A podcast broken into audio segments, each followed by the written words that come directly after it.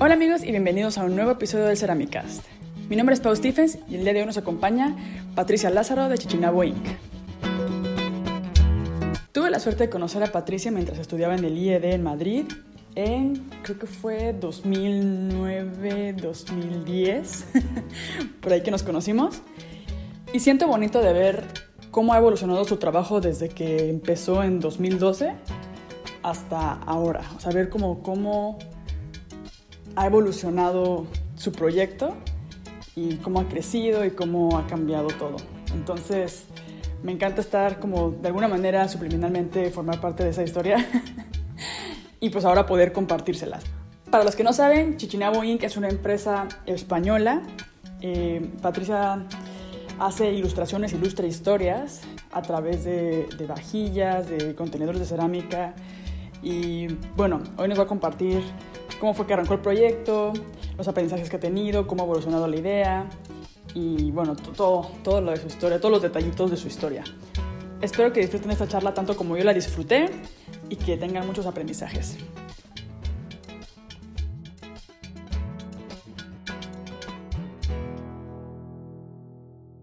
¿Qué tal? Muy bien, estupendamente. Estupendamente, ¿no? Bueno, pues primero que nada, muchas gracias por decir que sí a esto. Me alegra mucho como verte de nuevo. siento raro porque ha pasado tanto tiempo, pero a la vez parece que no. O sea, como que... Es verdad, ¿eh? Tengo, yo tengo la misma sensación, tengo la misma eh, sensación exactamente. Ajá, que es como, pues ya casi que ocho años. Pues no lo quiero ni pensar, no lo quiero ni contar. Yo me fui, yo me fui de Madrid, pues en el 2013. Entonces siento que desde entonces. Pues seguramente. Sí, ya hace un buen rato. Es un... ¡Ay, qué horror! Es que el tiempo oh, vuela. El tiempo vuela. Pero bueno, ahora estamos acá, volvimos a reconectar. Vamos a arrancar con la entrevista. Y quería empezar con un poco de que nos contaras de Patricia antes de Chichinabo. O sea, cómo... Vale. Como empezamos desde el principio. Genial. ¿Quién es Patricia? ¿Quién es Patricia Lázaro? ¿Quién es Patricia Lázaro? Pues todavía no lo sé, lo estoy descubriendo. Esto cada día, cada día me descubro un poquito, pero bueno, un poco así mi recorrido, que yo creo que es un poco lo interesante. Sí, bueno, yo siempre tuve la sensación de estar, eh, nunca tener claro mi camino. ¿sabes? Entonces, pues acabé, la carrera, acabé eh, el instituto, digamos, y tenía que elegir qué hacer. En mi casa siempre sabía estudiar una carrera y yo qué sé, pues dije, pues esto es lo que toca, ni me lo planteé. Entonces fui por descarte, dije, pues algo así creativo, algo tal, eh, publicidad y relaciones públicas. Entonces, pues nada, empecé en la, universidad pública, eran cinco años, y bueno, no me gustó nada. O sea, lo que es la carrera me lo pasé fenomenal, pero no me gustó nada. Y en cuarto de carrera eh, me fui de Erasmus a Italia y, allí, pues, eh, bueno, la forma más tonta, o sea, un amigo invisible, eh, hay que tenía que hacer alguna amiga y entonces pues le hice una camiseta en Navidad cuando vine aquí y descubrí que me encantaba eso de crear y de la moda y no sé qué la moda siempre la había, había pasado así un poco por delante y no me voy a comprar, o sea, una revista de moda en la vida. Y, entonces, pues nada, volví y dije, pues voy a estudiar tres años de moda, porque creo que es lo mío. Entonces, o sea, soy un poco loca, pero no, no tanto. Entonces, acabé los cinco años de publicidad y me puse a estudiar diseño de moda tres años. Me encantó la carrera, pero porque era muy creativa, tal, pero eh, dije, esto tampoco es lo mío. Me he metido, o sea, he salido de Guatemala para meterme a Guatepeor, que era, que era la moda. Y, y entonces tuve la grandísima suerte que eh, me contratase la escuela donde había estudiado, que era el IED, para ser tutora del área transversal, que te voy a contar a ti. Patri fue mi profesora. Bueno, eran los tutores juniors que eran como semiprofesores, como la mano derecha de los profesores, ¿no? Algo así. Sí, sí. Y fuimos unos conejillos de indias en ese proyecto. Fuisteis y nosotros también, y nosotros también. Pero bueno, Era una buena idea, la verdad. El, el, proyecto molaba un montón, o sea, unir a todas las escuelas que estábamos muy desconectadas y hacer proyectos comunes con empresas y tal. Y bueno, pues para mí fue guay, eh, pues eso, tutorizar proyectos, había unos más chulos que otros y tal, pero lo que más me gustó fue estar en contacto con, con gente de todas las disciplinas. Entonces, pues das como un, un punto, un, punto de vista, caso de moda, que era mi caso, mi, pues eso, mi cometido, pero al final te, era la creatividad y el, y el crear y el, y el ver cosas nuevas y tal. Entonces eso me encantó. Para los que no, bueno, no sepan más o menos, bueno, en el, IED es una escuela como de puro diseño. Entonces es como mm. diseño de moda, diseño este, gráfico, diseño industrial, diseño de interiores, como todos los diseños estaban ahí. Como que en ese año, bueno, justo que fue cuando yo entré, en mi primer año de, de, de estudiar en el IED, hicieron este como proyecto que era mezclar carreras, o sea, como que nos mezclaban con alumnos de moda, alumnos de gráfico. Y eso, el IED era muy loco en ese aspecto porque yo venía de una escuela empecé a estudiar diseño industrial en el TEC de Monterrey, en México y era mucho más ingenieril, ¿no? Y, de repente irme al IED como que a mí me explotó la cabeza porque era como, como los de moda, o sea, eran como tan excéntricos y como con unas botas y con cosas así como que a ver quién era el más loco y el más yo es que era el bicho, eh, yo era el bicho raro de moda, ¿sabes? Que el bicho raro de moda era el que era, era normal para el resto, ¿sabes? ¿sabes? Cuando... los de gráfico que vivían en el basement. Claro, o sea, estaba ahí, yo no encontraba, no encontraba mi sitio de moda tal, no sé qué, pero bueno, y entonces ahí pues descubrí que tenía que haber estudiado más gráfico, más producto antes que moda, pero bueno, eh, pues ahí otra vez, pues, ¿no? Donde voy, ya, ya la he cagado otra vez, madre mía, tal y cual. Pero no, es que cogí, siempre digo que es que cogí el camino largo, ¿sabes? Y, por el camino pues fui cogiendo cositas. Y, y entonces ahí decidí estudiar un máster en diseño textil y de superficies, que ahí ya he estado yo más enfocada ya ya después de tres pasos, ya por fin llegué a lo que tenía que hacer.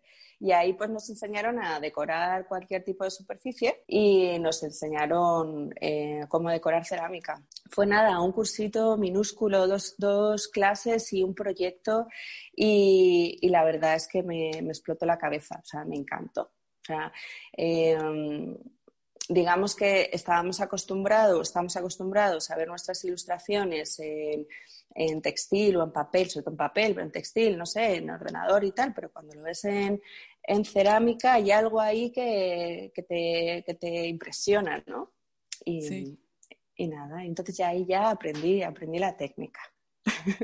Ok, y, fue como el Ahí fue Y luego, pues nada, pues cosas de la vida. Ahí conocí a Miguel, que era el, el, el junior de gráfico, y él era ilustrador.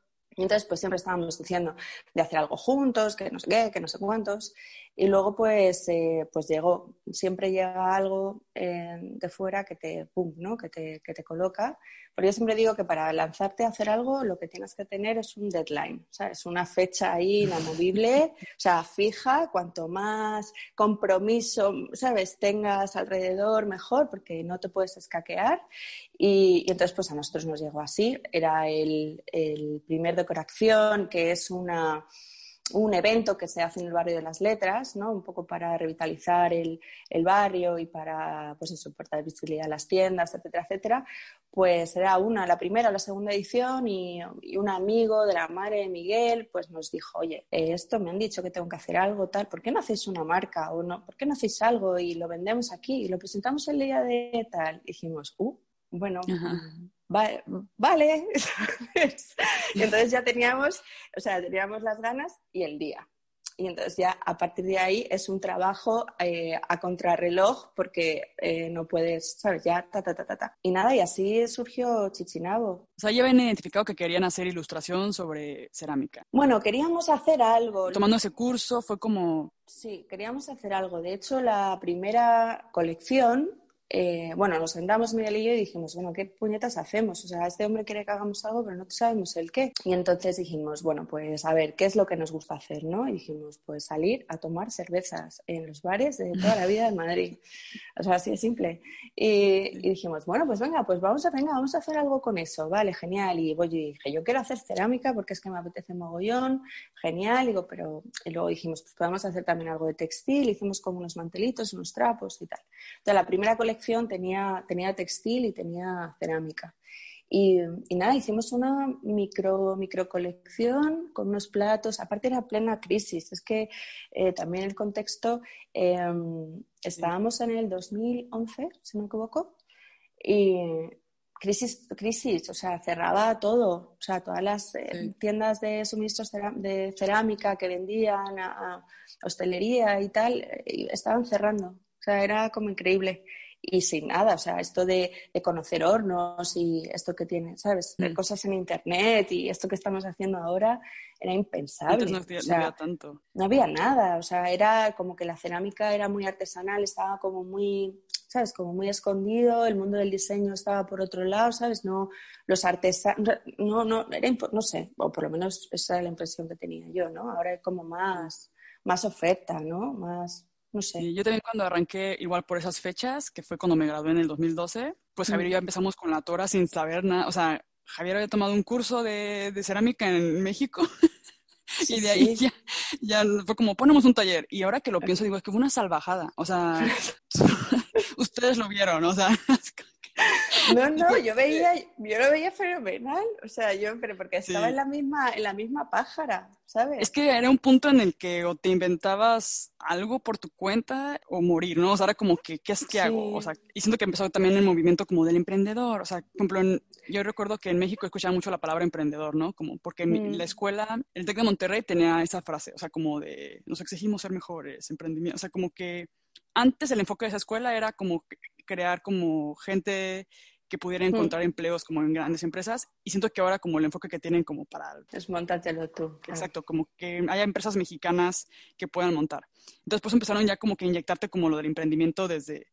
Pero como que constaba yo en España no lo escuchaba tanto, o sea, como que no tanto hasta que pasó la crisis y era como de, oh, hay que generar empleo. Y entonces empezó a surgir todo este movimiento y se escuchaba cañón así por todos lados y supuestamente el, ayuntamiento, no sé qué, te estaba ayudando y había como muchas campañas. En, bueno, en España, en España emprender es un trabajo de, de usados, ¿sabes? O sea, es una locura. o sea, es una locura es imposible, o sea, es un lío, es dificilísimo, eh, no es nada claro, es, difícil. Bueno, es de temerarios, es de eso, de no te, lo, no te lo puedes pensar, pues eso, como montarte una esta de cerámica, una esta de producción cerámica, pues a bestia. Igual buscábamos cosas y era como el foro de Manises, que no sé si lo has visto, que es como un foro literal. Sí. y preguntabas, y como que subías la foto y luego te contestaban como 20, y había personas también de Colombia, no sé qué, que contestaban en ese foro. Lo pienso, digo, yo creo que todavía existe. Sí. Pero a mí sí me hace como súper de abolengo, o sea, como que, como que cuando recién empezó el internet salió ese foro. Sí, sí, no, es, es, es, es paleolítico, o sea, es una cosa tremenda. Hasta como la manera en que está diseñado es como de. Sí, oh, sí, no, todo es de una pereza, ¿sabes? Es como todo. Como carpetitas, en selección la carpeta como de dudas, hornos. Horrible, oh, es horrible, es pues así. Y te preguntaba como, cómo surgió la idea, porque ahorita, por ejemplo, siento que ya después de tipo, ¿qué será? Nueve, ocho, nueve años. Sí. ¿Cuánto tiempo ibas con Chichinabo? Nueve, nueve años, ¿no? Se ve muy claro ahora cómo es la marca, ¿no? O sea, yo lo veo clarísimo. Pero siento que cuando vas empezando me encanta ver esa historia como, ajá, como esa línea en la cual dices, no, pues ¿qué nos gusta? Tapas, no sé qué. Y ahí sale la primera mini cápsula y de ahí empieza a surgir como, o sea, todo se va encaminando. Pues sí, va, va como todo va, es que es, es un poco vivo, ¿no? Todo. Y pues mira, eh, surgió la primera colección, aparte es que tiene su, tiene su gracia porque el ilustrador era Miguel. O sea, yo no había ilustrado, había hecho figurines y que había dibujado, ¿no? Pero era como una, nunca me había puesto a dibujar, eh, digamos, como, sintiéndome ilustradora. O sea, pues yo dibujaba figurines pues porque había que diseñar ropa, pero no era el fin, ¿sabes? No, no, yo no salía ahí a dibujar ni, ni nada de eso, o sea, no, sé. Y, mm, y, entonces Miguel era el ilustrador oficial de, de Chichinabo, ¿no? Y, pero Miguel está ocupado esta tenía que hacer no sé qué, no sé cuántos, entonces el tiempo eh, avanzaba. Por eso digo que es importantísimo un deadline, ¿sabes? Una, hay una fecha. Entonces se acercaba el día y yo, Miguel, oye, que tenemos que hacer esto, Miguel, oye, que tenemos que hacer esto. Y, eh, y, dije, bueno, ya está, lo voy a hacer yo. Voy a hacer unos dibujos y luego ya tú, ¿sabes? Voy a hacer como la composición, empiezo a conceptualizar las cosas, empiezo a hacer tal y luego pues ya lo, lo haces tú bien, ¿no? Esa era mi idea. Y, y acabé, y, o sea, lo hice tal y me dice Miguel, me encanta. Y digo, ah, sí, qué bien, porque a mí también, ¿sabes? Entonces... a mí también me gustó. Así salió. Entonces dijimos, pues es que sale así. Entonces la primera colección la hice yo y todo el mundo le daba la enhorabuena a Miguel, era muy gracioso. ¿Sabes? Era como, Miguel, qué chulo. Y yo, ¿qué, he, sido, qué he sido yo? ¿Qué he sido yo? Y, em, y nada, y luego pues de ahí surgió, después de la primera colección surgió el nombre, porque teníamos que ponerle un nombre. Entonces nos dimos cuenta pues, que queríamos hacer algo eh, no solamente bonito, ¿no? sino que, que tuviese como una, algo por detrás, que, pues un concepto, ¿no? algo así como, como, como con más empaque, con, algo, con una motivación, sí. Y entonces, pues lo que queríamos era un poco recuperar esas cosas que estaban como, eh, que no les damos importancia, que están muy castizas, muy, muy españolas, que, que, bueno, con identidad, pero no así demasiado folclórico, sino cosas así como que cutres, ¿sabes? Así como, no sé, cosas de esas. Identidad pero minimalista, porque siento que la palabra identidad, como, como mexicana pasa, ¿no? Que cuando estuvimos, de hecho, cuando estuve en, en, España en el IED, era como de la identidad, y no sé por qué está ese tema de la identidad, y yo me di cuenta que en México como que, como que no se entra tan clara la identidad en el aspecto de que o somos súper patriotas y de repente te vas como al cliché o somos súper malinchistas. Entonces, era como una especie como de doble cara. Claro, aquí pasa igual. Ajá, yo creo que el primer año todas mis colecciones tenían un nombre maya o, como que siempre caía como en el cliché. Y luego me acuerdo que en el segundo año, creo, o en el tercero, vinieron mexicanos de intercambio y hacían lo mismo. Y dije, es que somos todos iguales. O sea, como que salimos y todos hablamos de, de la Riviera Maya y el Caribe y, como que caíamos siempre. Pero sí entiendo lo que dices como, del, como la identidad, pero sin caer en lo, como una identidad minimalista. Sí, efectivamente. No es una cosa que cuando, cuando lo compartes con tus amigos te sale la sonrisita, ¿sabes? De, ah, sí, ¿sabes? O, mm, es verdad, es verdad, una cosa así como nostálgica, no la folclórica y el, y el torero, que al final no, no te identifican, ¿no? Exacto, no pone literalmente eh, un toro.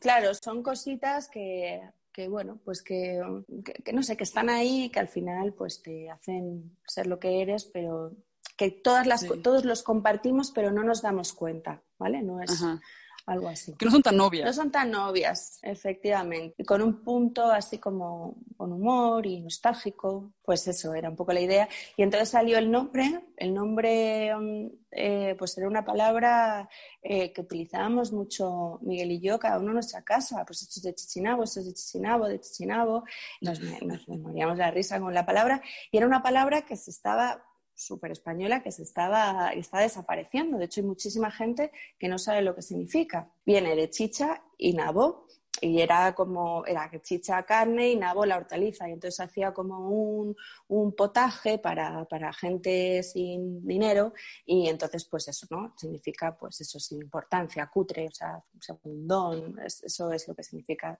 cuando es, algo es de chichinabo. Y nos hacía gracia y entraba guay en el concepto porque dijimos, joder, estamos, es una palabra súper española y que está eh, desapareciendo, que tiene, tiene sonido así como divertido, eh, no sé qué, pues dijimos, no hay huevos, venga, ¿sabes? súper bien. es súper catchy, no te olvida tan fácil. No, no, no. como que se te queda grabado como de... He tenido, tenido, tenido grandes anécdotas ¿eh? con el nombre, o sea, muy, muy divertidas. O sea, me fui a en el Tiger, me fui al Tiger a, comprar unas cosas y pedí factura. Y entonces digo, eh, pues nada, chichina Boeing, no sé qué. Y entonces empieza a morir de la risa mientras que me estaba pidiendo los datos. Y, entonces le digo, eh, sí, bueno, hago cerámica. Y me dice, me dice erótica. Y yo, digo, no, eh, no, no, erótica, no. Ah, por la chichi y el nabo. Claro. ¿Sabes? Digo, no, erótica no. Y entonces, pues la tía muerta la risa, o sea, muerta la risa. Y así, bueno, eso sí, siempre, o sea, la gente se ríe, qué bien. no se olvida. con, El, nombre. ¿Y, qué más? Dime. Lanzaron la primera colección, la gente le gustó, y luego fue como que podemos hacer esto. O sea, ¿cómo, ¿cómo fueron esos primeros pasos? Pues es que esos primeros pasos fueron muy rápidos, fueron, bueno, fueron muy rápidos, fueron muy muy locos porque no esperábamos nada de, pues nada de lo que pasó, pero eh, bueno, hicimos eso porque nos habíamos comprometido, porque teníamos ilusión, pero, pero tal. El tema es que, claro, en esa época la decoración cerámica así no, no existía, prácticamente éramos tres. Y entonces la prensa pues se volvió loca.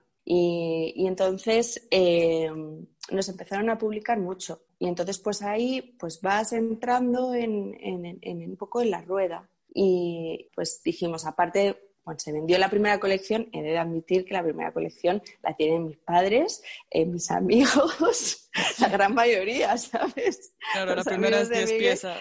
Y algún, y algún que otro por ahí. Pero bueno, aún así, gustó, o sea, gustó mucho, se, se, compró y, dijimos, bueno, pues nos, nos, nos, vinimos arriba y dijimos, pues, pues vamos a hacer otra.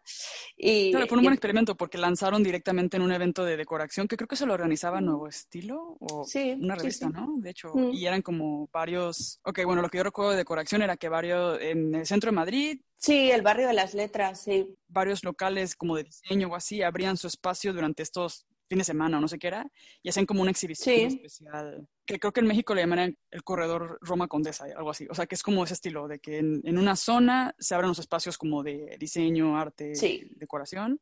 Es un barrio en que hay mucha tienda de, segunda mano, bueno, segunda mano no, es una peor, como de muebles, muebles vintage y mucha decoración, así como de que se traían en no sé dónde, es así como un barrio muy, muy mono, ¿sabes? Entonces este evento lo que hace es que, pues eso, eh, sacan anticuarios y tal, sacan las cosas a la calle y luego hacen intervenciones artísticas en el barrio. Y siento que fue como un buen expositor, o sea, como que fue perfecto porque fue el primer producto, pero pudieron testearlo, ¿no? Como que de alguna manera viendo la reacción de la gente, la prensa le gustó, como que se acomodó todo ahí. Sí. Sí, sí. Y entonces, pues eso nos gustó, nos gustó mucho y decidimos eh, pues hacer la siguiente. Esta la llamamos ¿Cuál fue la siguiente? La de la manga Napoli, creo que era cruceros por el Mediterráneo. Entonces quisimos hacer pues, los típicos eh, barcos gigantes estos de crucero donde te suenan los pajaritos y, tal, que nos parecían eh, tremendos. Y, em, y nada, pues quisimos hacerle, pues ahí un, era verano y nos apeteció hacer algo así como veraniego y hicimos eso. Y ahí también metimos un poquito de textil, hicimos unos pañuelos de seda y luego hicimos unos neceseres. Y nada, pero al final el, el digamos que la cerámica era lo que mejor se vendía y al final nos eh, pues especializamos, digamos, porque al final el tener varias, varias cosas, ¿sabes? Varias, varios productos, pues nos complicaba mucho la existencia. Tiradas tan pequeñas que al final era complicarnos la vida y tampoco teníamos tiempo como para centrarnos. Y, en cuanto a producción, quizás es más fácil, era más fácil producir la cerámica que las otras. No sé cómo sea realmente con los textiles. No, eso era mandarlo a tal, pero luego coser era carísimo, o sea, no sé qué, las tiradas, estampar, era todo, todo se, ponían unos precios altísimos que no teníamos casi márgenes, que queríamos vender en tienda era imposible. Bueno, la vida del autónomo, eh, pues que es un infierno y, eso. Y entonces, pues al final dijimos, bueno, para lo que nos da y el dolor de cabeza, o sea, no merecía la pena, que era miserable. Y entonces, pues nada, nos, nos encantaba, a mí me encantaba hacer textil también, pero, pero bueno, pues se, se acabó, se acabó. Por el momento, yo qué sé. Pero está bien también dejar ir, ¿no? sí, sí, vamos. A lo mejor en algún punto, ya que en un par de años a lo mejor vuelve a entrar en alguna colección en específico, pero creo que está bueno para empezar, no complicarse tanto. Sí, no, no hay que complicarse y poco más. Luego empezamos con las vajillas personalizadas, que eso es un poco, al final la marca ha ido como boom, virando hacia allí. Eh, y eso fue pues igual, pues se casaban unos amigos y les hicimos una vajilla por su boda, con cosas que les gustaban, así tontería. Y eh, encantó y entonces pues un amigo lo vio, le gustó y entonces nos encargó otro y entonces ya lo pusimos en la web y, bueno, empezaron a, venir eh, gente eh, para encargarnos cosas y, al final pues es a lo que me dedico. Parece que, que somos aquí el 50.000, no estoy yo sola. Miguel se fue, se fue hace años de, la empresa y, ahora pues me, estoy yo aquí al frente de la nave. Dándolo todo. Dándolo todo. Y de las vajillas siento que también como que la gente, o sea, yo lo que he notado es, bueno, o sea, a mí me pasó que fui a Madrid, cuando fue? En octubre del año pasado, 2018. Y las calles llenas, o sea, la gente, como que económicamente en teoría Madrid, bueno, yo que vivo en Alemania es como que España e Italia están muy jodidos. Desde la visión como de, pues acá como de alemana que, tú sabes, ¿no? O sea, como que esos güeyes sí, sí, sí, sí, todo sí, control. Y es como, no, la economía, la economía. Pero yo fui a España y yo veía que la gente y españoles gastando, o sea, que era como, aquí los españoles no se cortan, o sea, de que tapas, quieres ir a cenar a algún lado lleno, o sea, era como hacer reservación. Y digo, es que la gente, los españoles sí gastan dinero, o sea, sí les gusta como gastar. Y siento que la gente en general le gusta invertir en su vajilla. O sea, como que siento que ya que tienes tu casa y todo, Yo siento que, todavía como que personalizarla es todavía como le da todavía ese pum. Yo sobre todo es que lo que tengo más son regalos. Entonces yo creo que en mi caso es gente que no le importa gastarse más dinero para conseguir eh, bueno, bueno, es totalmente personalizable, o sea, puede ser desde una cosita pequeña hasta el vajillón de tu vida, o sea, no tengo pido mínimo, ¿no? Pero, pero que bueno, que al final la gente no le importa pagar un poquito más, pero por conseguir un, algo muy especial, ¿no? Muy, muy único y donde digo que, que lo que consigo es eso, ¿no? Hacer como regalos donde la persona que, que recibe el regalo, ¿no? Se, da cuenta de lo especial que es para la otra, ¿no? Porque al final eh, yo soy simplemente un, canal, ¿no? La otra persona es la que me tiene que contar la historia, la que me tiene que mm, corregir el no sé qué, la que se tiene que acordar de qué es lo que le gustaba o la anécdota y no sé qué. O sea, ha tenido que vivir, recordar y, mm, y sentir mucho para expresármelo y entonces yo lo único que hago es eh, traducirlo en imágenes y, producirlo, ¿sabes? Sí, Entonces, es súper bonito, la verdad. Es más eso, mm, vajillas así eh, para uno mismo, eh, tenía antes más, pero, pero no, ahora es sobre todo regalos. Sí que regalan, a veces regalan vajillas a los novios, de bodas y cosas de esas, pero, pero eso, son siempre regalos. Yo pienso como que a mí sí me gustaría mandar a hacer mi vajilla, pero eh, siempre digo que cuando tenga mi casa ya voy a invertir como en mis cosas y así. Ahorita estamos más o menos, nos vamos a un depa que nos gusta más y estamos como comprando unas cosillas, pero siento que todavía no estamos listos como para invertir en la vajilla. Siento que es como que... Ya, es que da cosa, igual que los muebles y todo, ¿sabes? Que dices, jolín, es que luego el, el, traslado, no sé qué, qué tal. entiendo, entiendo perfectamente. sí, como no sabemos si vamos a vivir aquí siempre. Claro, y aparte es que, claro, tú has estado dando, dando que, que, hacer una mudanza ya eh, internacional, ya, eso Y cara con la vajilla te la rompen y es como, no, no, vajilla especial. No, no, no. Pero algún día, algún día, Patrick. Cuando te, cuando te asientes, ya hacemos el recorrido de todas las mudanzas anteriores. Lo haremos y te voy a contar mi historia también que, que te va a encantar. Así ya te contaré todo el chisme de, de mi historia. Esto estar muy divertido. Pero bueno, ya que llega ese momento, falta un rato, yo creo, para sentar cabeza, por lo menos en dónde vivir, porque en otros aspectos siento que ya estamos bastante asentados. Estás bastante asentada. Pero de ciudades como... Está bastante, está más asentada que yo. Dependiendo de cómo definimos asentado. Bueno. Pero sí. Ay, bueno, y luego ya, ahora sigues manejando como colecciones propias y también manejas las vacías personalizadas. Ahora tengo, eh, la verdad es que poquitas, ¿eh? no tengo tiempo para hacer desarrollar colecciones propias, o sea que tengo, tengo poquitas y sobre todo son piezas personalizadas. Eso es lo que, lo que estoy haciendo, lo que estoy haciendo más. Y ahora estoy como eh, a ver si hago cosas como para tiendas específicas o sea, como una personalización, pero más para tienda.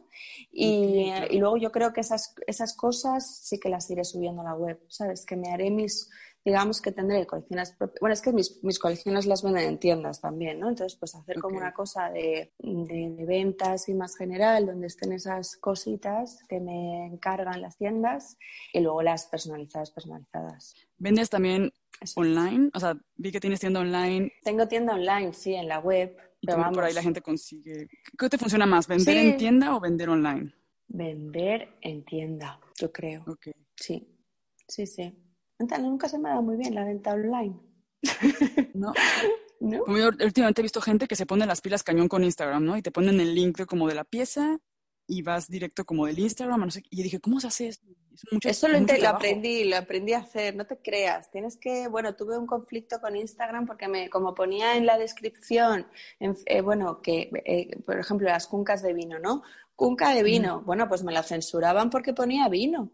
Digo, pero bueno, ¿esto qué es? O sea, son todo, o sea, es todo dificilísimo, ¿sabes? Sí, es como uno no puede vender una cunquita tan bonita. O sea, no puedo, no puedo, o sea, eres como horrible, ¿sabes? Eh, ya de que me, me, enteré cómo hacerlo, el no sé qué, todo, siempre, siempre, todo se me complica muchísimo, siempre en, a nivel, a nivel en cosa de esta, ¿sabes? Tecnológico, pero bueno, lo conseguí a veces me salta, a veces, a veces me da errores, no sé.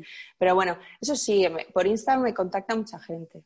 Sí. Claro, es que pues, es un, un, trabajo, yo lo pienso y digo, es que no, ¿cómo puedes manejar todo? O sea, como, ¿eres tú sola realmente o tienes a alguien que te ayude?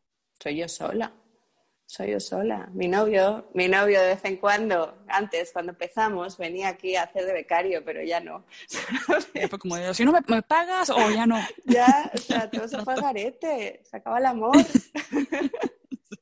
Sí, el primer año todo era color de rosa, pero... Sí, sí, sí, esto, pero bueno, no, solo de vez en cuando he tenido a alguien en prácticas que venían del IED o de escuelas de cerámica que necesitaban hacer prácticas eh, obligatorias y entonces pues venían, venían aquí, a veces pues un par de semanas, a veces unos meses, bueno, meses, dos meses o así que le costó, no me acuerdo, pero vamos, he tenido a dos, tres personas y eso. Pero no, en general sola, en general sola. Sí se puede.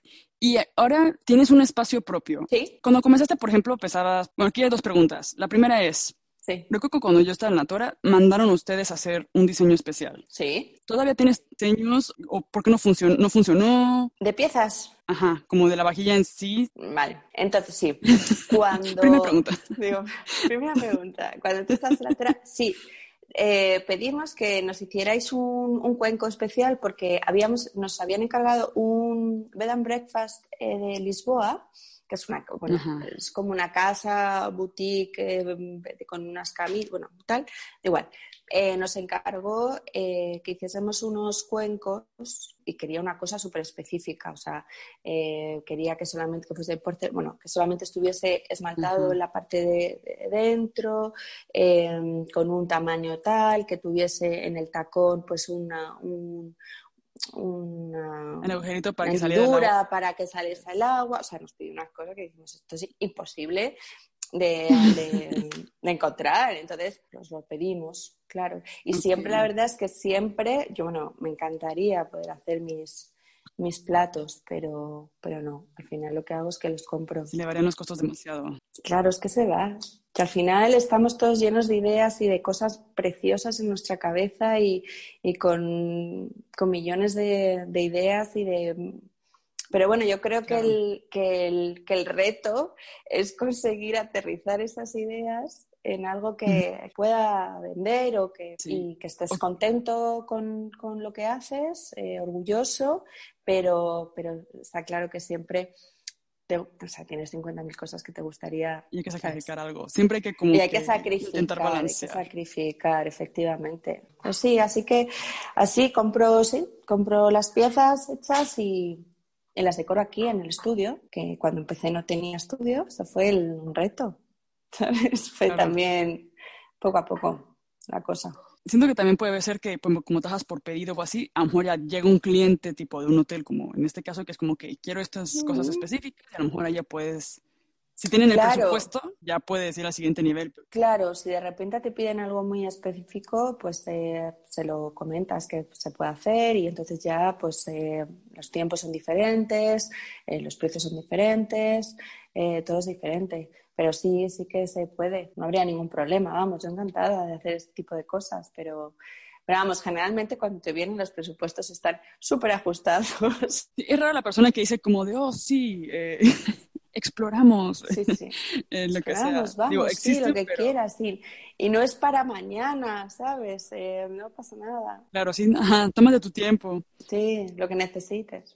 Porque, por ejemplo, en esta experiencia, yo sí recuerdo que, que tuvimos que repetir algunas piezas, porque eso, íbamos empezando. Entonces fueron de nuestros primeros clientes. Y sí recuerdo que nos salieron unas piezas que el esmalte se corrió y quedó como una, una lagunita Sí, pero esas, pero esas las, luego también las, teníamos, ¿no? Las, las compramos o nos la disteis y lo que sea, y ah, no me acuerdo. Y, y, era con el este azul y me encantaban. Tengo alguna en casa, ¿eh? Sí, me acuerdo que y se pusieron creativos y cambiaron, hicieron un diseño especial para esas que era como un sí, con un barquito, con un barquito.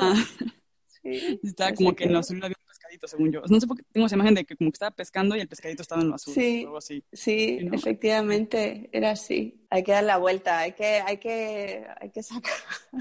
Claro, Aquí no se tira nada. muy bonita, la verdad. Que la pieza era preciosa, lo que pasa es que para esta no funcionaba, pero para otra cosa es maravilloso. muy bueno la manera en que lo, lo, salvaron. Sí, Esos cuenquitos. Y entonces empezaron como mandando a hacer piezas en otros talleres y así, y luego ya llegó un punto en el que fue como, que ya podemos ahora sí comprar nuestro propio horno, o por ejemplo, también supongo que el almacenaje, o sea, como voy a pensar en, tenemos más vajillas, porque supongo que también para comprar tienes que comprar X cantidad, entonces tienes que almacenar todo, como el stock. O sea, ese tipo de cosas que a veces no las pensamos. No, no se piensan, te comen. no se piensan, pero es normal, o sea, que no se piensen, porque si no, no empezarías nunca. Entonces, como va todo en proceso, ¿sabes? Pues al principio nosotros trabajábamos en casa. Eh, Miguel y yo vivíamos juntos y entonces, eh, pues nuestra casa era un, almacén, o sea, no te puedes imaginar, era como la eterna mudanza, con cajas ahí en la entrada, o sea, era un estrés que te morías. Luego eh, pegábamos, bueno, las calcas siempre las, las, las pedimos, las seguimos pidiendo y pues las recortábamos y las pegábamos en casa, luego las empaquetábamos, nos las metíamos en un carrito de la compra, nos cogíamos el autobús y nos íbamos a un horno cerámico nos lo, dejábamos ahí, nos lo cocían, a los dos días nos volvíamos a coger el autobús con el carrito la compra, cogíamos las piezas, las llevábamos a casa, las empaquetábamos y las enviábamos. O sea, o sea, lo que viene siendo un infierno que no sé cómo, cómo aguantamos, pero al principio como es, como, no lo ves tan mal, o sea, al final llega un momento en el que dices, ostras, esto ya es insostenible, o sea, no puedo más, ¿sabes? Porque cada vez hay más cajas, entonces como cada vez hay más cajas, pues ya no lo soportas más, y, pero te da la oportunidad de decir, bueno, venga, nos la vamos a jugar y vamos a buscar un local. Y entonces buscamos uno y tuvimos mucha suerte, estaba en Malasaña, era un, interior, daba la calle pero no tenía escaparate. Y bueno, pues entonces ahí ya sacamos toda la historia, o sea, todas las cajas fueron allí, o sea, maravilla, y trabajamos ahí, salir de casa, o sea, fue como glorioso. Y, luego, si no tener que recogerse, cerrabas la puerta, hacías así, con todo hecho un asco, ¿sabes? Al día siguiente, ¿sabes? Volvías y estaba todo como lo habías dejado para seguir. Y, y entonces muy bien, aparte ya podían venir clientes, ¿sabes? A, verte. Eh, no sé, das como ese paso, pum. Y em, de ahí pues me cambié. Ah, bueno, y ahí ya dices, bueno, pues ya tengo local, no sé qué, no sé cuántos. De repente dices, ya no puedo más con el carro eh, yendo a no, sé, a no sé dónde y entonces dices, bueno, pues me voy a comprar un horno. Entonces con ese local no, me, no podía instalar el horno, pues me fui a otro, y ahí en, en Chamberí. Y, y nada, pues me fui a ese, también no tenía escaparate ni tal, pero podía tener el horno. Y bueno, pues tuve un incidente, bueno, total, tuve que salir. y, y tuve muchísima suerte porque encontré este, que sí que tengo escaparate, tengo mi horno, mi escaparate, mi sitio y, eh, y estoy, contenta, estoy muy contenta. Esa primera movida local, ¿cuánto tiempo fue? Antes de irnos al, local. Ajá, como ¿cuánto tiempo llevabas con Chichinabo cuando decidieron? ¿En casa? Ajá. Pues no sé, un par de años, un año y pico o así. Como dos años y después ya el primer paso. Sí. Siento que es un tiempo razonable, como es un buen tiempo, como para ir probando, ir viendo como si funciona o no funciona, porque pagar una renta, sobre todo en Madrid, en el centro o así, aunque no tengas escaparate, me imagino que es un tema. Es imposible. Nosotros conseguimos una cosa que estaba fenomenal de precio, una suerte que tuvimos increíbles. Eso es que es una cosa que es que no te puedes, vamos, hay gente, yo que sé, gente que es que es muy profesional, que no, o sea, que, que es, no es yo digo que es que yo, o sea, yo de empresas no tengo ni idea, ¿sabes? Estoy intuitivo. Es eh, al final las cuentas un poco tal y un poco tener un poco de cabeza y, no, en el fondo eres creativo, un poco apañado y entonces pues te lanzas, ¿no? Eh, hay gente que lo que es es empresaria, que luego se Sí, verdad, es que gente es empresaria y entonces eh, su, cómo monta su negocio no tiene nada que ver, ¿sabes? Pues es empresario y luego pues tiene alguien que diseña o, son un partner o, tiene esa mentalidad y luego hace una cosa de diseño y entonces su estructura de empresa es como, es como se tendría que hacer, es decir, ¿no? Pero pues a tanto, a no sé qué, no sé cuántos, ¿sabes? Yo no, yo, yo he ido como, pues como con las cuentitas de la vieja, ¿sabes? Cuando te das cuenta de que no puedes, de decir, bueno, ¿cuánto soy capaz de, de, de, absorber, ¿no? En invertir en esto, sin locuras, pues hasta aquí no. Pues hasta más de no sé qué, no. Pues, ah, pues está. Y lo haces y haces así, ay, a ver, a ver, a ver si no lo ha cagado, ¿sabes? Y, y ves que, que pasan unos meses que, que, que, que, puedes y dices, ah, bien, pues lo he hecho bien. Sea, esa es mi forma de emprender. O sea, fíjate, inconsciente. que así funciona para muchos, ¿no? Como que es un poco vas, arrancas, de repente es como, ah, funcionó, me pidieron más, Yo creo que sí. probando y, Yo creo que vas, sí. vas teniendo necesidades y las vas como que viendo cómo las vas llenando en ese momento para ir Eso, creciendo, ¿no? es Como, eso. Sí, sí, yo creo que como que si lo sobrepiensas poco- mucho también, No lo haces, no lo como haces. dices, ajá, no, no, si no si sabes lo que te estás metiendo, no te metes. Sí, pero bueno, que es eso, que hay gente que es empresaria. No, no, no, nosotros somos emprendedores locos, ¿no? Luego hay gente que es empresaria. Y entonces, pues esto, ya hago no sé qué y luego vendo la empresa y entonces me he forrado y tal. No, eso a mí nunca me va a pasar Yo en la no- vida, nunca te- ¿sabes? entra así como el cómo funciona, de que tengo inversionistas, bla, bla, bla, y no sé, o sea, siento que tienes que arrancar para... Sí, yo soy un poco de la cuenta de la vieja, o sea, yo ya te digo, o sea, no te estoy gente, no, es que te tienes que meter en un crédito tocho para crecer y tal, y yo digo, ¿qué dices? O sea, es como, no, voy, yo voy creciendo conforme puedo, ¿sabes? O sea, Sí. soy de así, de esa... de esa veo más saludable también eso, como, no sé, como, siento que cuando tienes deudas también uno se pone, le agregas estrés a... Yo tengo las, hombre, yo es que no sé hacerlo de otra manera y mi forma de ser es así, o sea, al final pues eh, te- gasto lo que tengo, o sea, quiero decir, no, no, no, no ni vivo, ni, ni, ni trabajo, ni tal, por encima de lo que puedo costearme, ¿no? Pero, Claro. Y luego lo bueno es que en estos tiempos marcianos, ¿sabes? Las leches son menores, o sea, porque no, claro, o sea, es una estructura pequeñita, pero que al final puedes, puedes sos- sostener, ¿sabes? Que a unas Claro. malas, ¿sabes? Puedes sostener, pero si de repente te has metido en, en una cosa enorme para crecer mucho, pero te pilla algo, pues esto, ¿no? Como una Sí. crisis como, como la que vivimos. Eso me me recuerda un poco, bueno, justo acabo de, acabo de ver una serie que se llama, este, Street Food de Latinoamérica, no sé si la viste, está en Netflix. Creo que la mencioné en otro podcast, de hecho, como que es la novedad para mí. Pero bueno, hay una parte que me pareció súper interesante porque me gustó mucho la serie porque habla como de la comida callejera, como sin mucha infraestructura ni nada, pero es comida deliciosa, ¿no? Que ujú. está como que por un lado tienen como el chef's table, que es como puf, el restaurante, Ya. con los mil y la cosa. Y hay un capítulo en específico de un chico que es este, mitad japonés, mitad peruano, que su papá tenía un restaurante gigante, se lo heredó y todo, y él fue como de no pude con el estrés, y se armó un localito así chiquito, así súper cutre, pero luego cocina así delicioso, ¿no? Y al final es como, como que lo que piensa uno, o lo que me hizo pensar un buen ese episodio fue como un, ¿cuál es el límite? O sea, puedes seguir creciendo, creciendo, creciendo y nunca llegar como a un límite. Entre más grande, más responsabilidades, más estrés, o sea, sí, más dinero Más quizás, gasto. pero más estrés, más gastos, Estrés, más... más gastos, o sea, gastas, ganas muchísimo, pero gastas muchísimo, las responsabilidades son muchísimo más grandes, el, tra- el trabajo es muchísimo mayor. No sé, creo que es eso, que hay que encontrar el, Se te puede ir de control. el O sea, equilibrio. el- bueno, así, así se ha visto. Sí, son personalidades, yo creo. sí, también creo que pues, te, te puedes de repente, te puede suceder a ti, ¿no? Que en 10 años dices, hostia, o sea, tengo ya una nave. ¿En qué momento sucedió esto? Cinco Dios mío. empleados. Le estoy vendiendo a Ikea y, y no estoy contenta con mi vida, ¿no? Qué sé yo, o sea, como le estoy vendiendo a restaurantes de, de todas Baleares eh, y, y como que llega un punto que es como de, quizás no lo que tú querías, ¿no? O sea, como que siento que también puede pasar lo que se te va de las manos. En ese Sí, momento fue sí, como sí. el ir creciendo y todo, pero llega un punto en el que, ¿Qué dices hasta aquí? como de, ¿qué es la vida? ¿O qué, qué es cuando es suficiente? ¿O qué tanto es, es el Sí. éxito? ¿O qué, Es difícil, No sé. ¿no? Es muy difícil. Creo que es eso, es, no sé, creo que es, al final es estar bien eh, al día, ¿sabes? En tu día a día, tener tus así, ¿no? Sentirte bien y, y que, pues que te... Siempre teniendo en cuenta que vas a tener días que quieres echar tu marca a la basura, o sabes, o Ujú. que no aguantas más y otros que, que estás, eh, que vamos, que es lo más increíble que has hecho en tu vida, ¿no? O sea, que también tenemos que, tenemos que aprender que, que son, ¿sabes? El mundo del autónomo, de lo que sea, pues como una montaña rusa, ¿no? De días, de...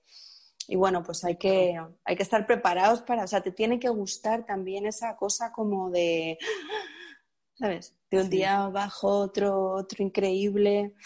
Manejar tu tiempo, te tiene que gustar mucho manejar tu tiempo. y lo que haces, Sí. ¿no? Como que siento que al final del día Y lo cuando que ves, haces, claro. te entra como el, o sea, valió la pena todo, ¿no? O Sí, también, ahora que veo como tu espacio y todo, también siento que como, no sé, yo, yo tengo ese, ese también sueño, sueño guajiro como de, que siento que lo que tú estás viviendo ahorita es eso, como tienes tu localito en el centro de Madrid, con tu hornito chiquito, sencillo, y como que vas caminando no sé cómo será realmente, así me lo imagino yo. Vas caminando por Madrid, llegas a tu local, entra un cliente. Voy en bici, voy en bici. O en bici, o mejor aún, más hipster aún. y no sé, es como, está chida la vida. De repente cierras el local, te vas por unas tapas, te echas un vinito, un quesito. Sí, pues es algo así. Ajá, es que siento que a veces no ocupas más, te puedes pegar unas buenas vacaciones al año, o sea, como que al final... Eso es mi, un poco mi día a día, lo que pasa es que ahí pues siempre tienes dudas, si esto se acabará o, o, qué va a pasar o hasta, ¿sabes? O sea, tienes siempre esa, esa, línea de incertidumbre que hace que tu día maravilloso, maravilloso, bueno, hay días que de repente es que no puedes o que de repente son todo cagadas o que de repente te entra un, una historia y dices, madre mía, me, me, o sea, ¿cómo, ¿cómo hago esto? O sea, pero vamos, lo que lo que pretendo, yo, mi, mi, mi idea es un poco eso. Eh, disfrutar, de conectar con mis clientes, eh, que me cuenten, ¿sabes? Hay mucha gente que me viene con muchas prisas, ¿sabes? Y le digo, Joni, no, esto consiste en disfrutar, o sea, que es un proceso en el que tú tienes que, que tomártelo con tiempo también, ¿no? Recordar, eh, transmitírmelo, yo te lo voy a dibujar, te lo voy a enseñar, me vas a corregir, va a ir, va a venir, ¿sabes? Cuando ya estés encantada de la vida, yo lo produzco, te lo envuelvo, te lo no sé qué. ¿Sabes? O sea, que no es un pa, pa, pa, pa, ¿sabes? Esto hay que como que disfrutar un poco del proceso. Entonces, es una cosa así, como una cosa, me gusta, me gusta la vida como un poco slow, ¿no? Y has llegado a ese punto en el que puedes rechazar como cliente, o sea, siento que estás en un punto quizás en el cual si llega alguien de que, oye, lo quiero es que la boda es pasado mañana. ya, ya puedes decir, como sabes que, pues no, o sea, o no quiero dos semanas, o es que les digo, bueno, generalmente les digo, eh, bueno, depende del momento en el que esté, de, digamos, hay, épocas en las que estoy más diseñando, semanas en las que estoy más, días en las que estoy más diseñando, otras que estoy más produciendo, o sea, lo tengo organizado de una manera que, entonces, que, si no, dices, mira, que no, no puedo, no, no doy para más, o sea, es imposible. Entonces, generalmente les explico el, bueno, si puedo o no.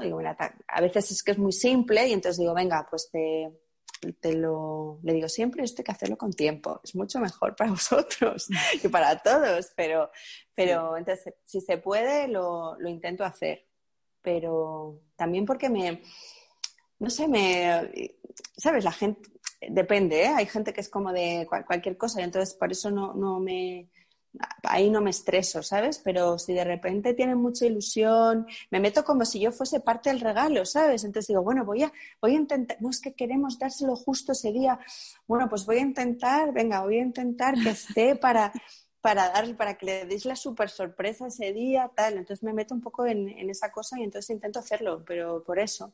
Y mm, hay veces que no, y entonces tengo lista como una tarjeta regalo para que les puedan dar el, el día que, que sea, ¿no? Cuando hay muy poco tiempo les ah, digo, mira, como pues, de un cupón. Claro, que dice... esto vale por una vajilla de Claro, digo, esto no es un vale, un cutre vale de, Ford, sino que tengo ahí como un texto, esto, ¿sabes? Como de las cosas llevan su tiempo y entonces tal.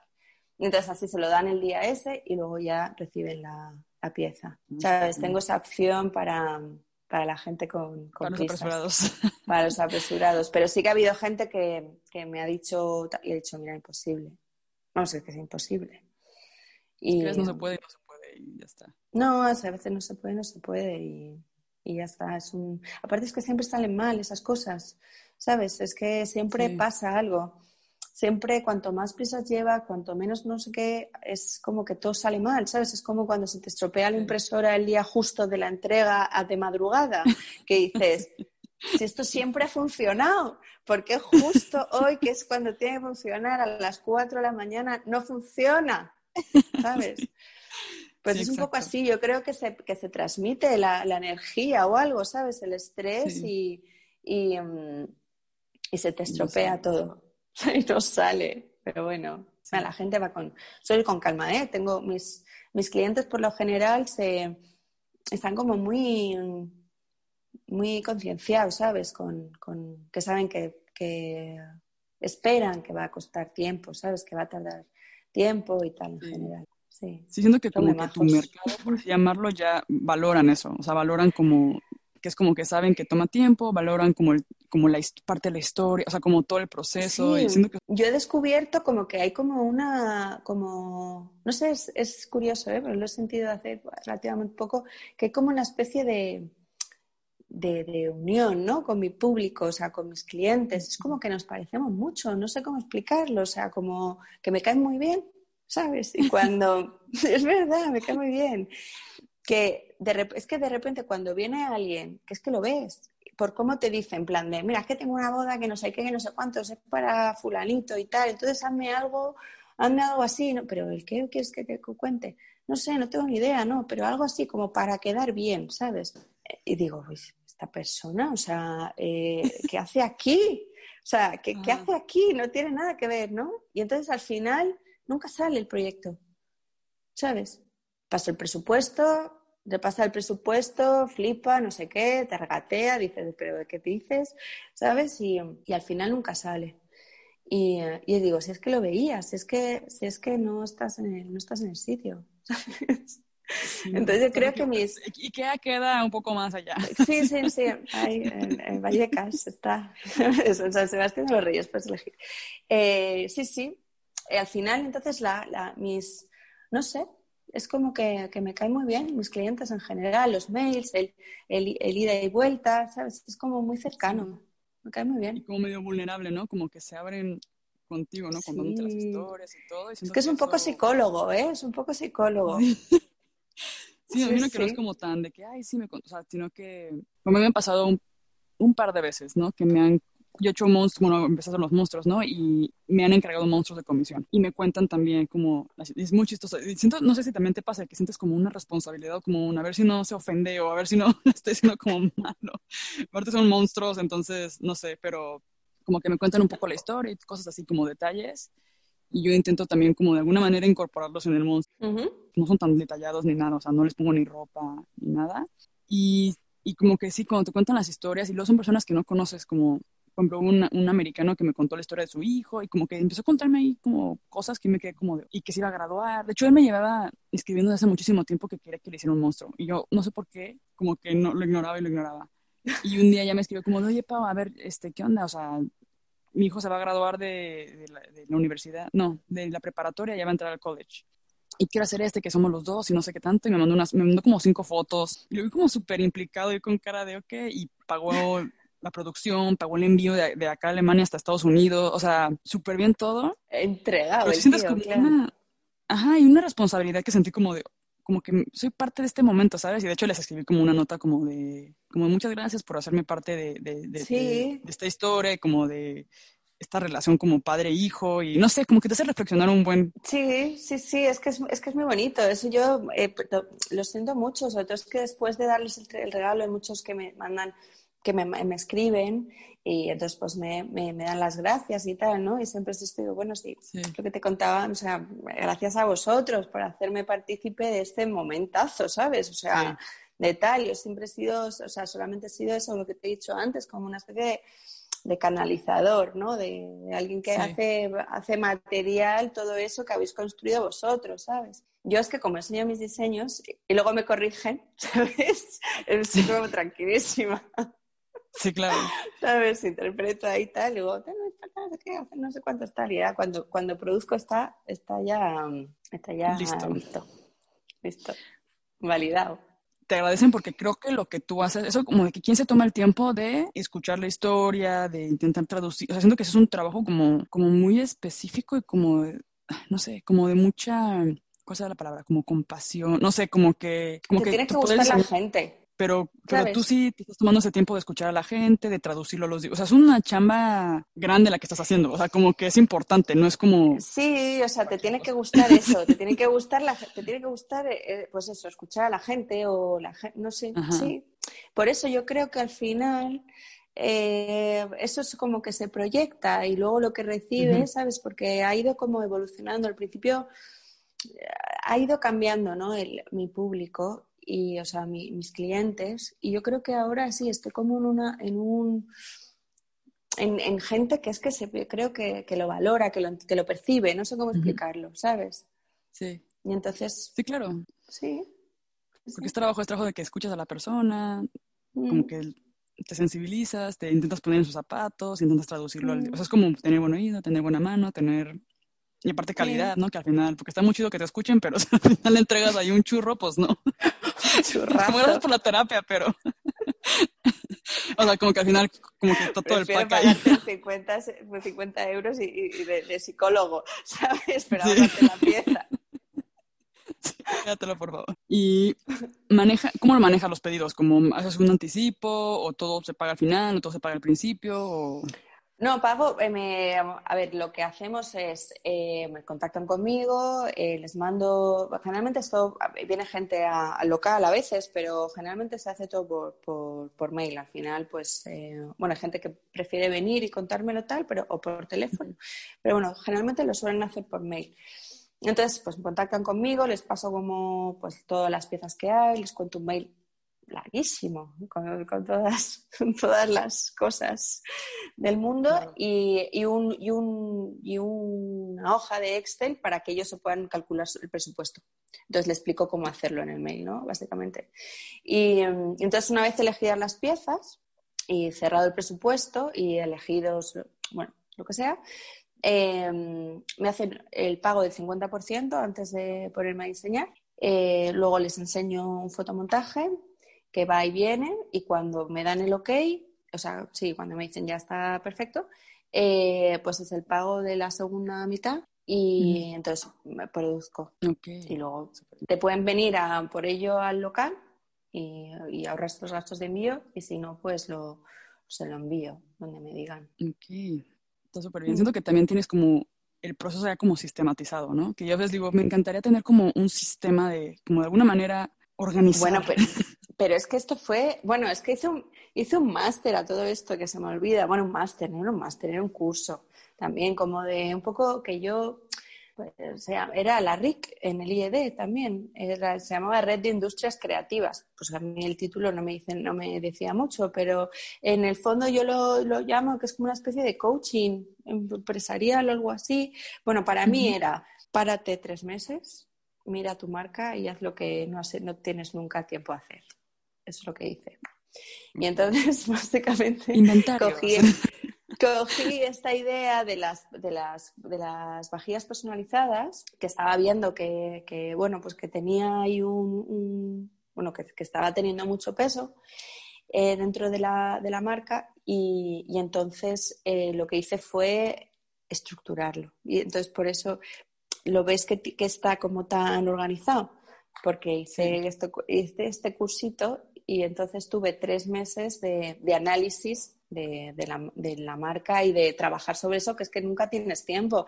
Al final yo tengo un listado ahí de cosas que me gustaría hacer, pues es que las colecciones propias o lo que sea, ¿sabes? O, hacer no sé qué, o mejorar no sé qué, o cambiar tal, o hacer... No, haces nunca, o sea, estás metido en el, en nada, que no llego al cumpleaños de cliente no sé qué, que no llego a no sé cuántos, y entonces te, te, te, come, o sea, no, no tienes tiempo. Ah, el, el, ah, que no he publicado en Instagram, llevo tres días, Dios, tal, el envío, el tal, proveedor. Mm, no tienes tiempo. Y entonces, pues hice eso y la verdad es que me... me... creo que cuando es algo tan... ¿Cuál es la palabra? Como no produces como en serie, ¿no? No es como que haces 20.000 de la misma, sino que es como por proyecto o tienes un sistema o se te va de las manos, porque si no, porque como que cada quien tiene una idea. Entonces ahí más bien trabajas en la historia y en cómo lo deseas, pero ya el tema de la producción ya lo tienes, los precios ya los tienes claros. ¿Trabajas solo en blanco y negro o trabajas también con color? Pues mira, solo en blanco y negro, pero porque es que a mí el me están pidiendo color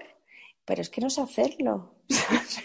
Me lo veo raro. igual, ¿no? Los rojos no salen como los rojos. Buah, pero ya ni siquiera siempre aviso eso, ¿eh? Le digo, mira, los colores, te voy a poner unos colores y luego van a salir algo relativo, ¿sabes? O sea, esto funciona así, pero va a tener color.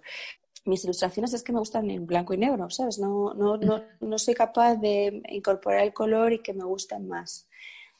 Eh, lo estoy intentando. Este verano me he ido de vacaciones con un blog y unas acuarelas y tal, con la esperanza de hacer dibujos al natural, que nunca hago tampoco, y, con mis acuarelas y darle color. O sea, he hecho dos miserables dibujos,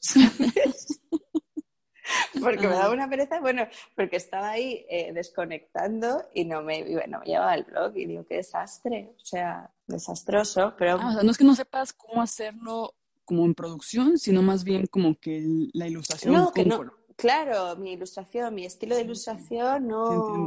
No sé, vamos, no me, me tengo que poner, me tengo que dar mi tiempo para experimentar y, un poco eso. Encontrar pues tus colores, tu paleta. Encontrar mis colores, mi paleta, mis... mis, mis eh, claro, el cómo, qué tipo de, de, lápiz o rotulador o acuarela o no sé qué, o combinando, ordenando, bueno, yo qué sé, o sea, todo eso, que al final es tiempo. O es que el problema de esto es que, eh, pues lo que hemos dicho antes, que tienes en la cabeza 50.000 cosas que quieres hacer, pero al final, como eres la mujer orquesta, pues eh, no, no da tiempo. No, no da tiempo. Y es algo que pues tienes que aprender, o sea, es como cuando tienes que aprender algo nuevo, todavía tardas como mucho más. Claro, y que necesitas una serie de, de, cosas a tu alrededor, o sea, tienes que estar relajado, tienes que ¿sabes? Tienes que estar desconectado, pero lo suficiente conectado como para que te apetezca hacer eso, eh, ¿sabes? No puedes... Y lo que pasa es que cuando te vas de vacaciones, a mí lo que me pasa es que cuando me voy de vacaciones digo, o sea, eh, me voy y no quiero saber nada. Soy un desastre, me he ido a Grecia y que no había ni cobertura donde estaba y, mm, prácticamente...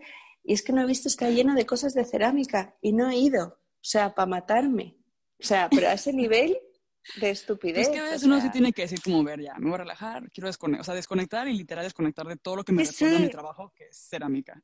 O sea, lo necesitaba y entonces digo, pero ¿qué es así? Digo, claro, entonces tiene que dar las cosas, tiene que dar las circunstancias de que estés, de que, de que vayas, desconectes y luego conectes un poco, ¿sabes? Para disfrutar de lo que, de lo que estás haciendo. Yo también he llegado a, llevarme mis, mis, sketchbooks, mis acuarelas, y probé con acuarelas, probé llevándome este, colores, probé con posca, dije, no, la las transparencias no son para mí, para mí son más los sólidos. O sea, he gastado, en, primero, soy adicta como a los art supplies, y en segundo, no, como que quiero probar, me compré unos libros como especiales, unos sketchbooks como de acuarela, pero luego me da no sé qué usarlos, porque como no sé dibujar, es como, igual, son súper caros. Ay, no, un sufrimiento como el dibujo y así. me compré un iPad para empezar a dibujar en el iPad, porque dije, bueno, a lo mejor digital, o sea, un gastadero de dinero así a lo loco, que sí lo he usado para, o sea, siento que no fue pérdida total, pero no dibujo tanto, o sea, como que... Ya. Ay, no sé. Bueno, pero ahí lo tienes, ahí está, está invertido. Ahí está, si algún día lo uso, no sé, a lo mejor en dos años se me ocurre usarlo y lo usaré, pero ahora tengo ahí estancado. Pues hice un poco, iba a hacer lo mismo que, vamos, o sea, tu estilo total. Me iba a comprar el, el cuaderno con no sé qué y dije, Patricia, eh, sé un poco eh, realista con la movida. Y, y, entonces cogí un cuaderno que tenía 50.000, que aparte es que no era ni de acuarela, o sea que ya empiezas cutre, ¿no? Porque así como te va a salir algo bien, también, también digo. Entonces cogí eso, arrancando hoja, que se te queda eso así como plano con la espiral gorda, ¿sabes? El, las acuarelas, encontré que tenía una caja de acuarelas increíble aquí, ¿sabes? De pastillitas, eh, y dije, mira, pues qué bien, pues voy a utilizar esto. Y luego digo, pues si voy a estar viajando con un encontré como un pincel de estos que rellenas con agua, que es una técnica de acuarela, o sea, difícil, ¿no? Lo siguiente, o sea, eh, imposible. O sea, dije, es que te has metido, o sea, te has pasado, Patricia de Austera, ¿sabes? Pero bueno. Sí, pero yo he cargado con cosas que me van pesando en la mochila y al final ni hago nada y lo digo, es que nada más estuve cargando con el paquete de poscas así. Ay, no, qué horror. Pero lo dije, no, dos colores. O sea, he intentado tantas cosas y nunca lo he logrado. Sí, de que no me va el rojo y el rosita. Y voy a intentar que sea el cuaderno solo de rojo y rosita. Y ay, no. Pero lo que me funcionó es tener como un como cuaderno feo, que es como uno de espiral, que sí es de arte, o sea, sí es como con hojas medio rositas y todo, pero no es tan caro como el Moleskine. Claro.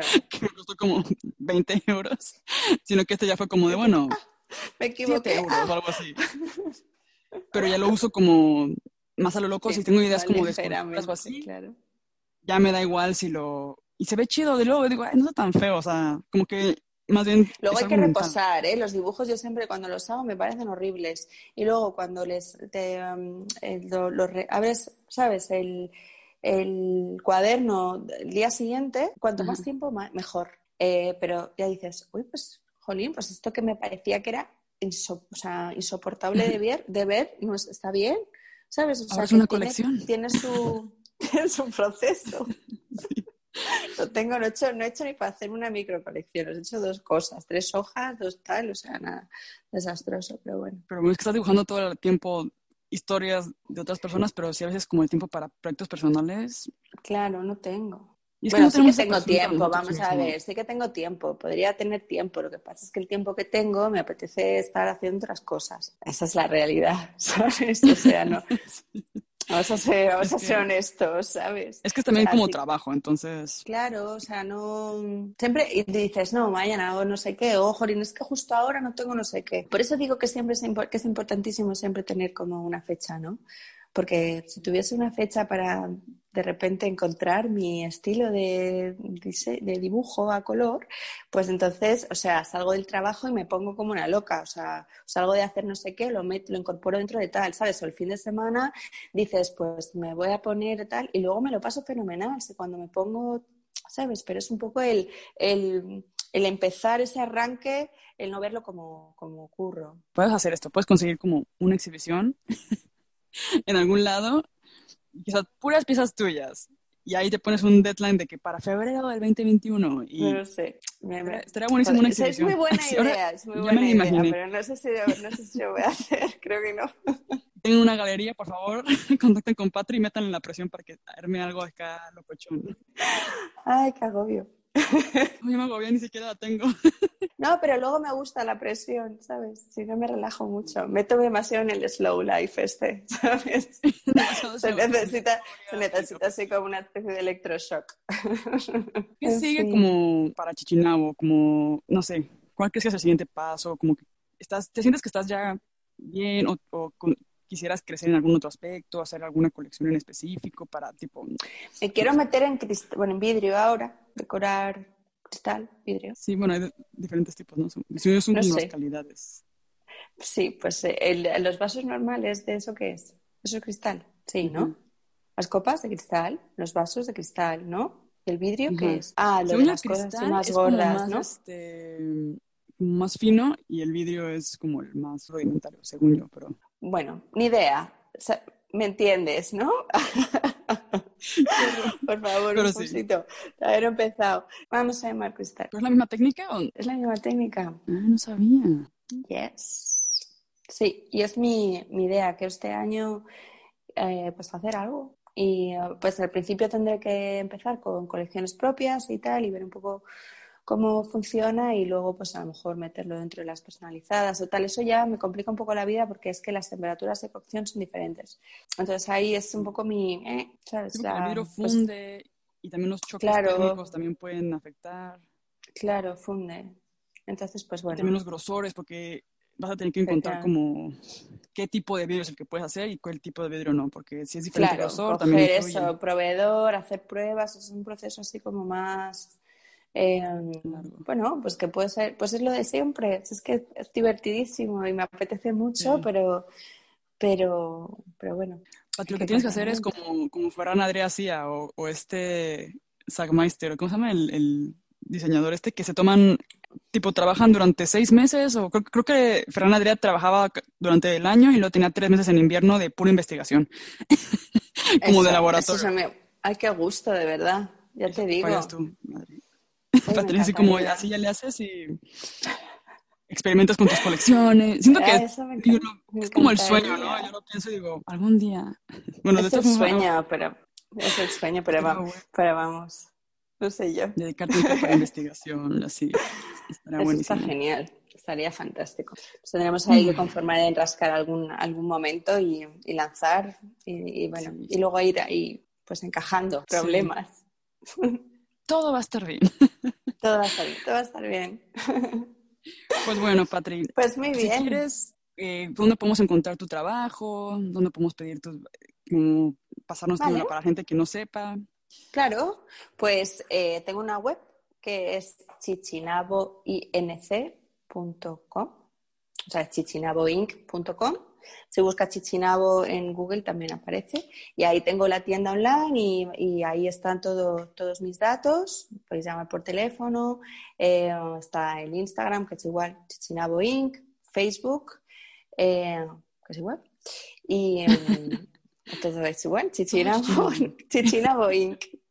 bueno, creo que en algunos hay diseño, hay un guion bajo, no sé qué, pero te lo encuentra el buscador, o sea, y, y nada, desde la página web pues tienen acceso a, mis, a, mi tienda online y, y, luego está el formulario este de contacto donde puedes escribir ahí directamente y si no a, hola con H, o sea, como el saludo, hola arroba chichinaboinc.com y ya está, o sea, facilísimo. Y también pueden pasar a visitarte a, tu tienda. Ay, claro, pueden pasarme a visitarme mi tienda, claro que está. y platicar y contarte la historia. y puede contarme la historia y le saco el diván. Eh, en Modesto, La Fuente 58, que está en Chamberí, ahí entre cuatro caminos, y, o sea, perdón, entre Río Rosas y Nuevos Ministerios. Y, mm, y eso, mi horario es un poco raro, eh, entonces siempre digo que, que sí, que, que, que me escriban antes, por si acaso. ¿Sabes? Generalmente estoy, pero, o incluso es flexible, ¿sabes? Que a veces eh, gente que dice, jolín, es que justo, porque tengo como un horario estándar, ¿no? Que, pues que digo que salgo a seis y media, pero muchas veces me quedo más. Entonces, pues puedo, puedo jugar con los horarios de la gente para estar cuando ellos puedan venir, y, o sea, que es flexible para bien y para mal. o sea, que lo mejor es escribir antes. Sí, es mejor. Olvidé preguntarte, pero me quedé con la duda de tener el espacio ahora con con la ventana en la calle o así. ¿Mm? ¿Se has notado como la diferencia? ¿Se ha sido una buena inversión o...? Sí, es una, de todas formas es una calle un poco particular porque es un callejón, eh, es que no tiene nombre. Mi, mi, calle es la única, la única calle de todo, de todo, no sé, del mundo quizá, eh, de España, por lo menos, que no tiene nombre. O sea, que no Google Maps, no la, la, fotografía. O sea, es increíble. Es un callejón, no sé por qué, que es que es increíble.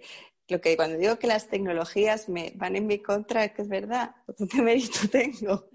Entonces, el 58 hace esquina. Pues, pues es un callejoncito ahí, que pues eso, digo ese nombre, pero digo en el callejón.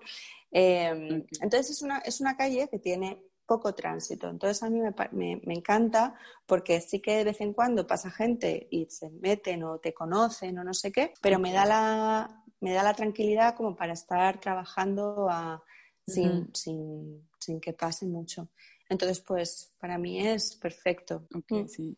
Pero sí que se nota, ¿eh? O sea, se nota que la gente lo ve y... Sí, que de repente, claro, o sea, que todo, toda gente que pasa, bueno, toda gente no, pero que, ya porque pasas en tres, ¿sabes? Que te conociesen o que vean esto y, tal, pues ya merece la pena. Cuanto más abierto, pues mejor. Y sobre todo es que es guay el, la sensación de, estar trabajando con, con, ¿sabes? con luz natural, ¿sabes? Como así, como hacia la calle, mola, mola. Me gusta mucho. Sí, tienes esa idea como de quiero un local, como en un lugar donde la gente pase y pueda verme trabajar. Digo, siempre imaginé como que no esté como abierto en general, sino que sea abierto nada más de jueves a sábado, por así decirlo, como tener unos días dedicados como a la venta, por así decirlo, pero el resto que sea como de trabajo o en las tardes dar clases, así como que ser sueño. Claro. Pero siempre le digo a, Jaime como de que extraño como que la gente pueda pasar, saludar, o sea, como que estar trabajando, como que me gusta trabajar sola, pero de repente echo de menos como el contacto humano, o sea, como que alguien pase, pregunte o observen el proceso, qué sé yo. Y digo, como que necesito también tener esos, como que me gustaría tener un espacio donde la gente pudiera, le dé curiosidad de entrar, preguntar, o de las clases enterarse o algo así, porque siento que las clases también es una buena manera, como, como que siempre el miedo que, tienes como tener un local, por lo menos es como, ¿cómo digo? Para, sobre todo un local así, ¿no? como en una calle como medio vistosa y con vistas así, es como, pues obviamente hay que pagar renta y la renta normalmente en ese tipo de ubicaciones no es la más barata. Y siento que como que las clases puede ser un apoyo para, eso y si la gente pasa y lo ve, a lo mejor se la, no tenían pensado tomar clases, pero ya que lo vieron, las cosas así. Claro, es una apuesta. Algún día. Llegará, ya verás cómo sí, ya verás cómo sí. El problema es que no lo quiero aquí en Bielefeld. Siento que eso es como lo que le decía Jaime el otro día. Estamos en un cuestionario del New York Times y era como 36 preguntas que no sé qué al amor. Y bueno, y una de las preguntas era como de, ¿cuál es tu más grande sueño y por qué no lo has hecho? Y me di cuenta como que tengo es como súper heavy la pregunta, pero me di cuenta, me sirvió mucho porque fue como, hostia, pues yo creo que varios sueños que he tenido ya los he realizado, que suena como muy, este, no sé, pero, pero me fue a Madrid a estudiar, becada, o sea, fueron un sueño que tenía, o he puesto mi negocio, cosas así. Y digo, pero por ahorita creo que mi sueño más reciente es como el volver a tener un espacio, el volver a tener un taller. Y mi primer pensamiento del por qué no lo he tenido fue como por dinero, pero luego fue como la neta no es el dinero, es que no sé si quiero vivir aquí en Bielefeld. Siento que si supiera que este es como mi lugar, ya estarían maquinando cómo fregados le hago para conseguir Claro, es eso, es eso. Por eso que en cuanto, en cuanto eso, por eso digo, en cuanto lo quieres, tal. O sea, ya vas montando todas las piezas, las vas encajando y al final lo consigues. O sea, tienes, a lo mejor no es en el sitio que más que, querías o no son el tamaño que no sé qué. Bueno, igual, tú vas, pero es el perfecto. O sea, es el que, el, que has conseguido y el que el que tal, y luego ya será el otro, otro paso y tal. Sí, siento que cuando, el problema es cuando no sabes qué es lo que quieres, ahí es cuando vas mal. Pero una vez que defines como, oye, pues quiero esto, y yo lo tengo muy claro, antes no, o sea, cuando, con experiencia también, ¿no? Que tú decías, no, pues el camino largo me tomé, o qué sé yo, pero si en ese camino no hubieras descubierto o tomado las decisiones que te han llevado a descubrir esto, entonces... No me arrepiento, ¿eh? No me arrepiento, pero sí que esa sensación como de, de decir, madre mía, ¿sabes? Ahora sí que soy consciente de, de, de, valorar ese camino y de decir, bueno, o sea, todo, ha, todo ha servido y tal. Pero sí que también es que era más pequeña, más joven, ¿no? Más pequeña, lo que sea. Decir, joder, la, ¿sabes? Dices, me he equivocado, me, mierda, ¿sabes? Todo el mundo está trabajando y otra vez aquí estudiando que porque no he hecho bien, ¿sabes? O sea, y no, ¿sabes? Dices, que me quiero independizar y sigo aquí, o sea, eran muchas cosas. Sí, claro. ya, pues, ya me podía haber dado cuenta de esto antes, pero no, no, no me arrepiento, luego me he dado cuenta que todo, que todo me ha, todo me ha servido y que estoy aquí y que cada cosa que he hecho la he hecho por la experiencia anterior, ¿sabes? Y entonces ha sido perfecto. Sí, somos muy duros como tenemos tipo esos 20, ¿no? Con las expectativas, oh, el, oh, ya debe estar trabajando, como que esa urgencia de querer ganar dinero y, creo que ahora que todo se mueve muy rápido, parece que todo el mundo a sus 21 ya tiene muchísimo dinero o están ganando y ya como de esa presión. Pero a mí también creo que algo que entendí cuando cumplí 30 fue eso, como que todo tiene sentido ahora, o sea, como que no sé, la madurez, no, sé, la experiencia, como que te sientes con experiencia. Sí, es como de, hay algo ahí. Que a lo mejor cuando tengo 50 diré, güey, a los 30 estaba bien pendeja, no tenía ni idea de la vida. Pero ahora Pero bueno, por eso, por eso, cuando has dicho que eres Patricia, yo te he dicho, pues no sé, estoy todavía en cada día me descubro un poquito, ¿sabes? Sí, vas cambiando todo el tiempo. Es muy curioso eso. Pero es lo padre, ¿no? Porque si fuera igual, también qué aburrido. Entonces, creo que está bastante está bien, Está bien. bueno. Pues bueno, Patri, ahora sí me voy a despedir. Genial. Ponemos toda tu información en la descripción. Muchas gracias por platicar conmigo y espero pronto ir a visitarte a tu local en Madrid. Cuando regresar. Claro que sí. De visita, de manera está jodida la cosa, pero bueno. Pero cuando te pases por aquí, ya sabes, me, me, visitas. A lo mejor hasta te pido me, visita. me visitas. Entonces también la no quiero digo, la quiero ya. ¡La quiero! pero bueno. Bueno, un beso enorme. Un millón de gracias por, por, la, por, la charla. Después de vacaciones. No, hombre, me pillas en el mundo trabajar. Con color bonito. Sí, oye, qué bueno. qué mejor momento. Sí, fresquecito como una lechuga, ¡pum! Como, ¿por qué no has hecho tu colección? Bienvenida al mundo real, Patricia. Gracias. Bueno, un, beso muy fuerte. Chao. Chao. Muchas gracias por escucharnos. Recuerden que pueden encontrar más información en bitácoracerámica.org y que también pueden enterarse en novedades e inspiración cerámica en Instagram, arroba bitácora cerámica. Y no olviden que una gran manera de apoyar el podcast y de, que, y de impulsarnos a seguir creando es compartiendo este podcast con conocidos, dando like, suscribiéndose, dejándonos alguno que otro comentario, alguna estrellita por ahí. Estaría genial escuchar de ustedes. Y finalmente me gustaría agradecer y dar crédito a Bea Urbina por editar el podcast y a Lucas Luna y Hernán Vargas por crear la música original del podcast.